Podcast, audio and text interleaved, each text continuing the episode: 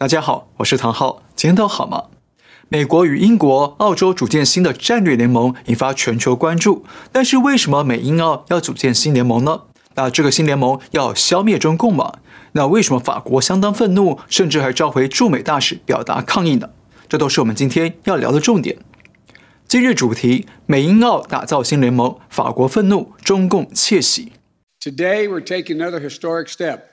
To deepen and formalize cooperation among all three of our nations. 九月十五号，拜登宣布与英国、澳洲组成新的战略伙伴关系，叫做美英澳联盟 （AUKUS）。三国之间不但要扩大军事信息、情报与技术的分享合作，美国与英国还将协助澳洲打造八艘核潜艇，并且对澳洲输出相关技术。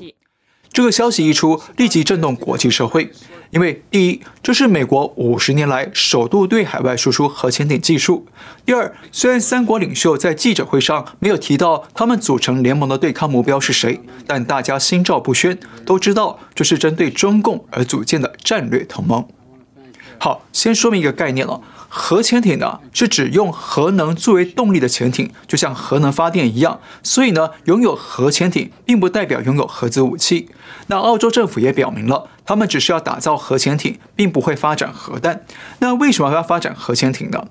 因为核动力潜艇啊，跟传统的柴电动力潜艇相比呢，拥有更强的续航力，可以航行得更久更远。而且柴电潜艇在发电的时候会消耗氧气，但核潜艇没有这问题。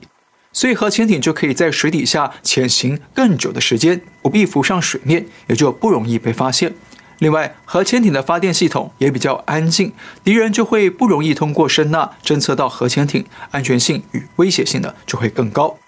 所以，核潜艇被认为是当前顶尖海军力量的标志之一。目前，全世界只有六个国家拥有核潜艇，包括了美、中、英、法、俄罗斯与印度。其中，美国有十四艘，排名第一；而中共呢，也有六艘，排名第三。那现在，美英两国要帮澳洲打造八艘核潜艇，让澳洲的海军力量升级。当然了，怒点超低的中共啊，就又愤怒了。他们批评美英澳三国是破坏区域和平稳定。党媒《环球时报》还放话说要对澳洲杀一儆百。党媒动不动就杀来杀去啊，完全是个流氓媒体。不过呢，美国完全没有理会中共的咆哮，反而隔天还加码宣布要在澳洲部署美方的各式战机，增强双方在印太区的空军合作关系。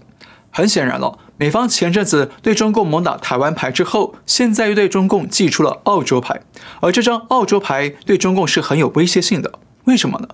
因为啊，如果澳洲潜艇可以进入南海海域，再加上美方提供的战斧导弹或其他导弹，那新一代的战斧导弹的水下发射射程大约是一千六百公里，那么中共的南海船舰就会更容易进入澳洲潜艇的有效射程之内，对中共海军构成威胁，所以中共才会气得跳脚。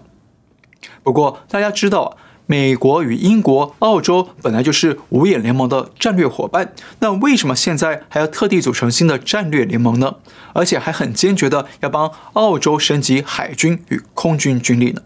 我认为啊，主要有几个原因：第一，重申对抗中共挑战，转移阿富汗势力。大家知道，美方在阿富汗撤军撤得一团乱，不但让海外国家觉得美国衰弱了，就连美国国内也是饱受批评。而当时拜登呢，为撤军行动辩护的时候，强调的理由就是要应对中共挑战。所以日前美方先抛出准备帮台湾驻美机构改名字，要改成台湾代表处。那现在美方又宣布组成美英澳联盟，其实都是要表现美方应对中共挑战的强硬意志，同时呢，也是在转移美方在阿富汗撤军失利的负面观感。原因二，巩固第一岛链防线，强化第二岛链守备。第一岛链我们讲过很多次哦，这是自由社会用来防堵中共向太平洋扩张的最前线。北从日本经过台湾、菲律宾往南走到印度尼西亚，而澳洲呢就在印尼的底下。虽然美方一直对日本、台湾加强军事支援，但是中共目前的军事实力啊，确实有可能突破第一防线。美方呢也不敢大意，因此现在美方帮助澳洲提升军事实力，其实也是要把澳洲的海军力量引入第一岛链的海域内，也就是南海和台海，通过澳洲的加盟来巩固第一岛链防线，压制中共的海权扩张。不但如此，澳洲北方就是包括关岛在内的第二岛链，但是第二岛链上许多岛屿都是属于太平洋小国，军事实力比较薄弱，所以美方这次向澳洲输出技术、升级军事力量，也是有意的在强化第二岛链的守备力量。因为澳洲的海军和空军可以迅速的进驻第二岛链，这样美军就可以更灵活的在第二岛链布局，防堵中共。原因三：增强澳洲投射能力，扩充军力，协防台湾南海。刚刚提到过，核潜艇的续航能力与安全性更强大，所以澳洲一旦有了核潜艇呢，就可以从澳洲西岸或北岸出发，直接切入南海海域，将澳洲的海军力量投射到当地，这样就可以与美军和台湾军方一同协防南海与台海海域。美国国务卿布林肯日前才重申，美国会履行对台湾的承诺。那现在看起来啊，美方确实在朝这个方向布局。澳洲拥有核潜艇之后，印太区的军事力量版图就会出现变化。那未来如果中共想要出兵台湾，或者想要在南海发动军事行动，就得重新评估他们会遭遇的对抗力量与风险有多大。那战略战术呢，也得随之改变。原因四，部建南方美军，降低美国压力与威胁。大家知道，虽然中共是目前全球的最大威胁，但毕竟美国与中国隔了一整个太平洋。如果哪天美方真的要应对中共的军事行动，在距离上与时间上啊，都会有难度。所以呢，美方现在要帮澳洲呢升级海军与空军力量，其实等于是在部建一支南方美军，可以更近距离的驰援南海与台海，缩短应变时间。而且，万一中共真的在东海、台海或者南海发动军事冲突，那么通过美国盟友的军力，加上美国在西太平洋的驻军力量，就更有机会把中共围堵在第一岛链或第二岛链之内，就能减少中共武力对美国本土构成威胁的几率，也就是所谓的拒敌于千里之外。原因五：英国脱离欧盟，宣誓重返世界体系。大家知道，英国在今年初刚刚正式脱离欧盟。那过去英国呢，国力相当强大，有“日不落国”的称号。那现在英国通过这个机会与美国、澳洲组成新联盟，等于是向全世界宣告，英国重新回到世界体系的中心舞台，要一步步重建英国的国际影响力与商机。原因六：升级军事外交围堵，施压北京再次对话。我们回顾一下过去这阵子。美国先与日本密切接触，还发表了联合声明，强调台海和平的重要性。接着，美方又与韩国接触，双方发表联合声明，再次提到台海稳定。然后，美方又与新加坡接触，强调要重视区域安全，对抗中共的影响力。接着，美方再与越南接触，批评中共恃强凌弱，支持越南维护南海安全以及对抗中共的威胁。好，大家可以看到，美方是不是几乎把中共在太平洋的周边国家约谈了一轮呢？那现在啊，美方又打出澳洲牌，组成美英澳联盟，等于是要升级对中共的外交与军事围堵，升级对中共的施压。不过，施压不是为了开战，而是为了对话来解决各项问题。因为美方手里啊有不少话题想找中共谈判与合作。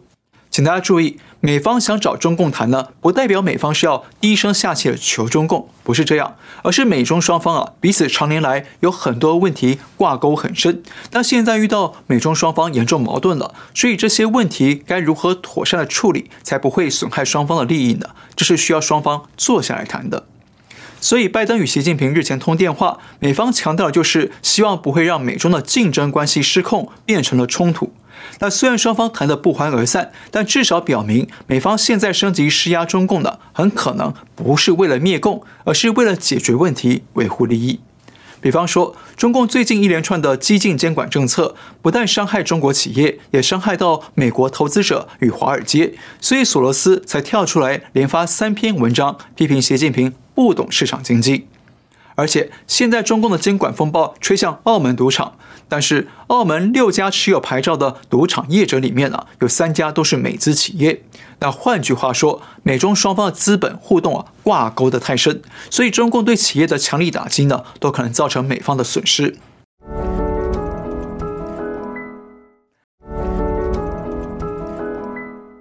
而这些问题都是需要双边坐下来协商才能解决的。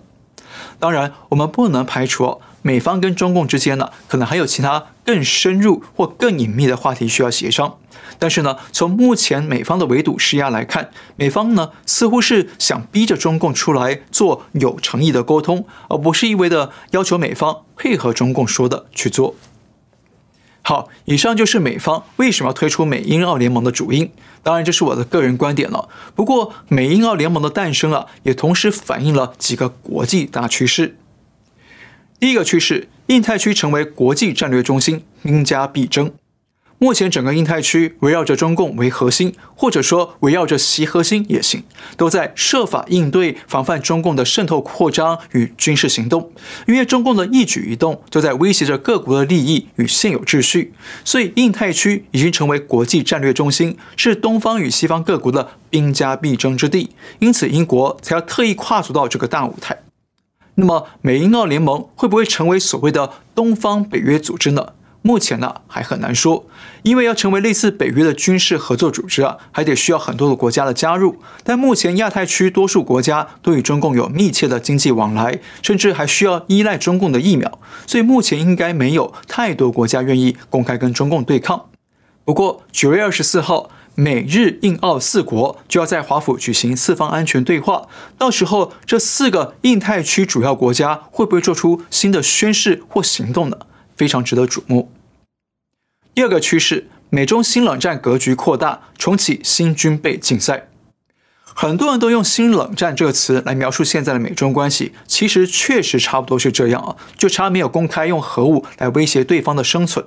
那目前这个新冷战从美中两个大国的对立进入到呼朋引伴的组建群组阶段，也意味着新冷战的格局是持续的扩大。而且跟当初冷战一样，现在美中双方也在开展新一轮的军备竞赛。不只是美中两国加速研发新武器，美国还帮助盟友升级武装力量。像这次呢，美英两国不但要帮澳洲打造核潜艇，还会让澳洲取得制造战斧导弹的技术能力，甚至还可能参与美英两国研发高超音速武器。第三个趋势，美英武装新盟友，制衡中共军事扩张。这一点呢，是顺着刚刚讲的，美中扩大军备竞赛，而美英两国不打算单打独斗，而是要拉入更多伙伴来围堵中共，所以还特地帮这些新盟友升级武力装备，才能更有力量的打击中共，反制中共的军事扩张。不过呢，值得注意的是，美英两国吸收了澳洲这个小伙伴之后，会不会继续接纳更多的小伙伴呢？比方说日本、韩国、印度，甚至台湾等等。那这一点呢，目前还不明朗。但下个星期的四方安全对话，或许可以发现更多的新线索。第四个趋势，澳洲战略地位升级，迈向南半球小美国。虽然这次澳洲为了加入美英澳联盟，取消与法国的潜艇合同，而遭到法国抨击，关系闹得很僵，但是澳洲呢，还是可以说是美英澳联盟的赢家，因为澳洲不但获得军事力量的大幅升级，也获得美军力量的进一步保护。同时，澳洲在印太区的战略地位与角色也大幅的提升，一步步走向南半球的小美国，或者简称南半球小美。特别是这次南半球小美与北半球大美再次组成新联盟，已经让双方啊同时拥有三重联盟关系：一个是五眼联盟，一个是四方安全对话，还有最新的美英澳联盟。那换句话说，澳洲几乎是美国在印太区最信任的合作伙伴，澳洲的国际地位啊也因此被拉抬上来了。不过呢，几家欢乐几家愁。澳洲与美国、英国的关系越来越紧密，但是同样属于五眼联盟的新西兰与加拿大呢，却似乎有着被边缘化的现象。特别是新西兰，近期随着美中对抗的升温，美国有意动用五眼联盟的伙伴们一起在香港、新疆和南海问题上谴责中共，但唯独新西兰公开唱反调，保持沉默，还说新西兰与中方的关系友好，正在走向成熟。大家想一想，五眼联盟是情报交换组织，是重大国际机密与安全机密的流通机制。如果有成员被中共松动了或者渗透了，那么这些情报与机密不就有可能落入中共的手中吗？所以这次美英澳结盟是不是也正反映出美方正在过滤或筛选战略伙伴？那会不会再进一步改组呢？这一点呢，很值得观察。另外，这次美国筹组新联盟，排除了欧盟，也让欧盟相当不满，觉得拜登是越来越川普化，很多事情都是美国优先，而美国从法国手中抢走了价值九百亿澳元的潜艇订单，也让法国气得批评说，跟川普没两样。那怒气冲冲的法国，九月十七号还进一步召回他们的驻美国大使以及驻澳洲大使，向美澳两国表达抗议。那这个罕见的外交大动作发生在长期友好的国家之间，确实是个严重警讯，同时也让地球另一端的中共笑得合不拢嘴。因此，接下来欧盟国家这些不满与愤怒，会不会造成美国与欧盟的友谊渐行渐远？会不会让中共找到见缝插针、分化欧美的反扑机会呢？会不会影响到美国串联世界各国围堵中共的反制行动呢？这一点非常值得关注。另外，现在美印澳组成新联盟对抗中共，那四方安全对话也即将登场。或许有人会说：“哎，美方频频出手，是不是要带领各国一起打倒中共了呢？”我认为啊，还不是这样。毕竟美方并没有表现出打倒共产党的强烈意愿，反而比较像是要警告中共要维持现状，不要破坏现有的国际秩序。那就像我们此前说的，因为印太区的和平稳定了，特别是东海、台海和南海维持局势的和平，才能符合目前多数国家的利益现状。而中共近期的种种举措，都是在破坏现状，打乱了游戏规则，所以不能被各国接受。但至于说美方是不是想要借这个机会一举推翻中共的共产党政权呢？目前还看不出来，因为拜登政府没有明确反对中国共产党，而且不论是索罗斯批评北京的三篇文章，还是稍早传出来的一篇报告，叫做《更长的电报》，或者是《纽约时报》在年初刊登的文章，内容都是在批评习近平个人，而不是批评共产党。换句话说，这些重磅文章虽然都把矛头指向北京当局，但本质上呢，都是反习不反共，保党不保习，都只是想要把习近平换下来，换上另一个新党魁，好继续维护所有人的利益，包括中共党内权贵的利益。所以显然呢，不是要打倒中共。所以当前这种局势呢，一方面可能是美方单方面想要施压习近平下台，恢复过去的秩序。另一方面呢，也有可能是中共党内有其他派系在与海外合作，想联手拉下习近平，换上新的人马来接盘，恢复各方的权贵利益。但不管是哪一种，接下来可以预期的是，在明年中共二十大前夕，党内高层的派系斗争将会越来越火热，越来越加速。最近中共内部对外放出消息，说江苏帮的高官们曾经计划对某领导人不轨。说白了，就是有批权贵想要暗杀习近平，但没有成功。这种消息在这个时间点披露出来，还能在中国网络上流传，绝对不是偶然或意外，而是习近平要敲打中共内部的敌对派系，警告他们不要乱来。但这也等于是对外界宣告，中共高层内斗激烈，即便出现暗杀、武斗等等场面的，都别觉得意外。好，这是另外一个话题了。那今天因为时间的缘故，我们就不多说了。最后，我们再重复一次，美国为什么现在要组建美英澳联盟？原因一，重申对抗中共挑战，转移阿富汗实力；原因二，巩固第一岛链防线，强化第二岛链守备；原因三，增强澳洲投射能力，扩充军力，协防台湾、南海；原因四，部件南方美军，降低美国压力与威胁；原因五，英国脱离欧盟，宣誓重返世界体系。原因六，升级军事外交维度，施压北京再次对话。好，今天先聊到这里。如果你喜欢我的节目，请记得订阅、留言、按赞，也请您介绍给更多的朋友们知道。感谢您收看，我们下次再会。